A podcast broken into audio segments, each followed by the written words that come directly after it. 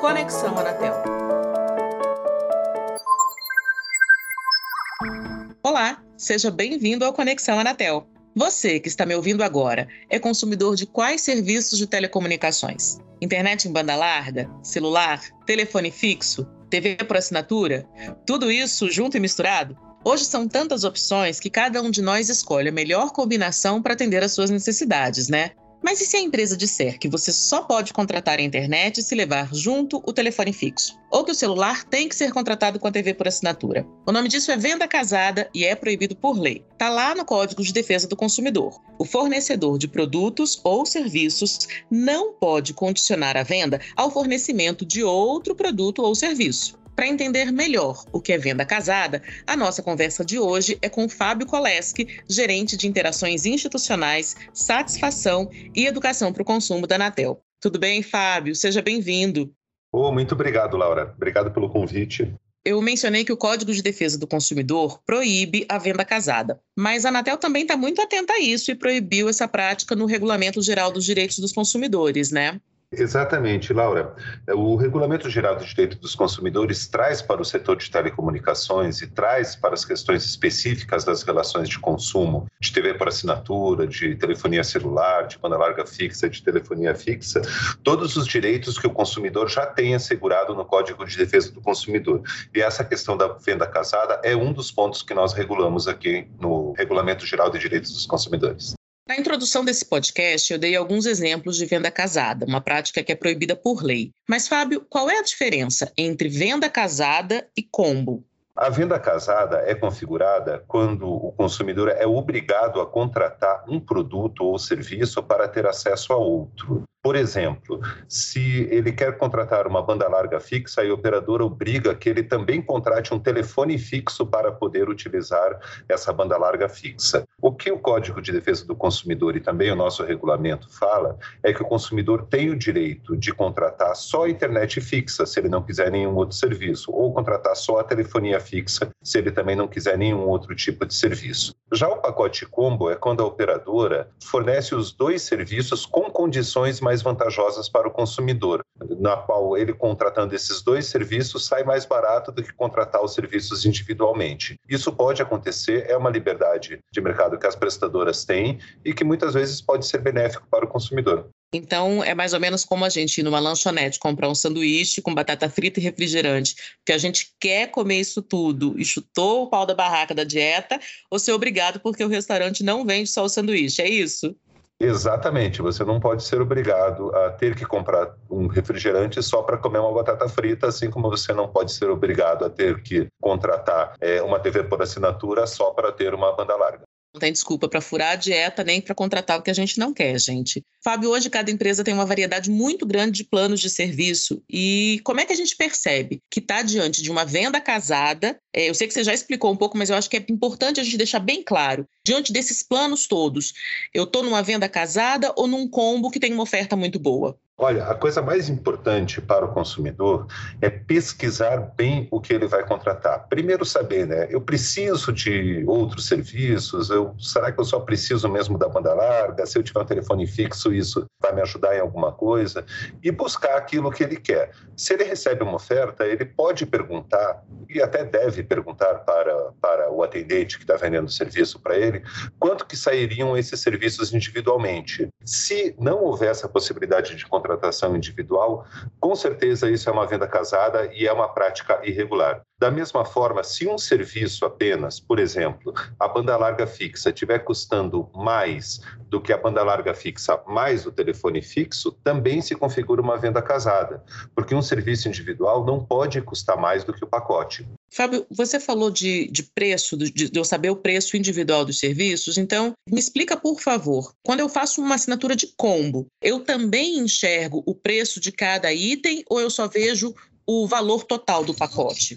Sim, a, a, operadora é obrigada a divulgar e, e, trazer também nas contas o preço individual de cada serviço, a composição de tudo que está sendo cobrado pelo, pela, pela prestadora. Todos os planos têm que estar disponíveis ou a empresa pode ter opções, que às vezes são até mais atrativas, que são comercializadas apenas se o consumidor contratar um combo? Não, não. Todos os planos, todas as ofertas é, individuais de cada serviço devem também estar disponíveis para o consumidor. Aí cabe ao consumidor avaliar se vale a pena ele contratar elas individualmente ou contratar dentro de um pacote comum. Como é que fica aquela promoção fantástica? Aqui sim, vai mudar minha vida. 500 mega de internet por dois reais. Preço excelente, mas tem ali escondido um bendito asterisco indicando que o preço é válido só se a gente assinar outros serviços. É, esse realmente é um problema, é uma coisa que acaba acontecendo bastante. Às vezes a gente está andando na rua, vê um outdoor com essa promoção, ou vê às vezes atrás no, uma propaganda em um ônibus falando isso,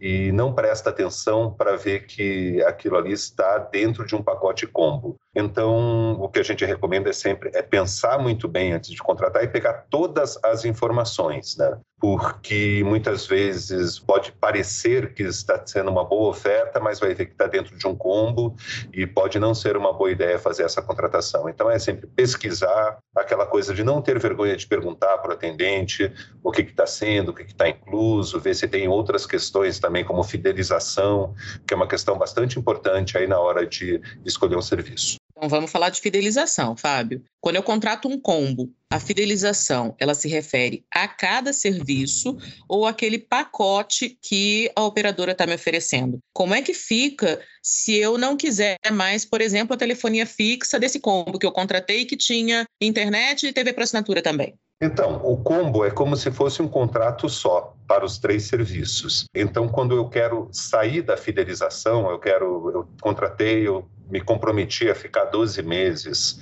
E não, nunca pode ser, isso é um ponto importante, Laura, nunca a fidelização no serviço de telecomunicações nunca pode ser superior a 12 meses. É, mas eu assinei durante seis meses e depois de seis meses eu quero, eu quero sair, eu vou estar sujeito a uma multa para sair desse, desse pacote de fidelização que é referente aos três serviços, porque é um contrato que vale para os três serviços. Então, para sair, se eu quiser deixar um serviço, por, é, por exemplo, a TV para assinatura, eu tenho outros dois serviços ali, eu rompo esse contrato, né, eu quebro esse contrato, arco com a multa de fidelização, e se quiser ficar com os outros dois, ou eu procuro um outro combo que só tem os dois, ou busco contratar individualmente cada um desses serviços, porque a operadora é obrigada, né, como a gente já falou algumas vezes, a oferecê-los individualmente também. Perfeito, mais um motivo para a gente estar muito atento na hora de fazer a escolha. Independentemente da fidelização, deixando a fidelização de lado, imaginando que eu fiz um contrato de um combo que não tinha essa fidelização. Eu contratei um pacote de novo, com três serviços, sei lá, TV por assinatura, internet e celular.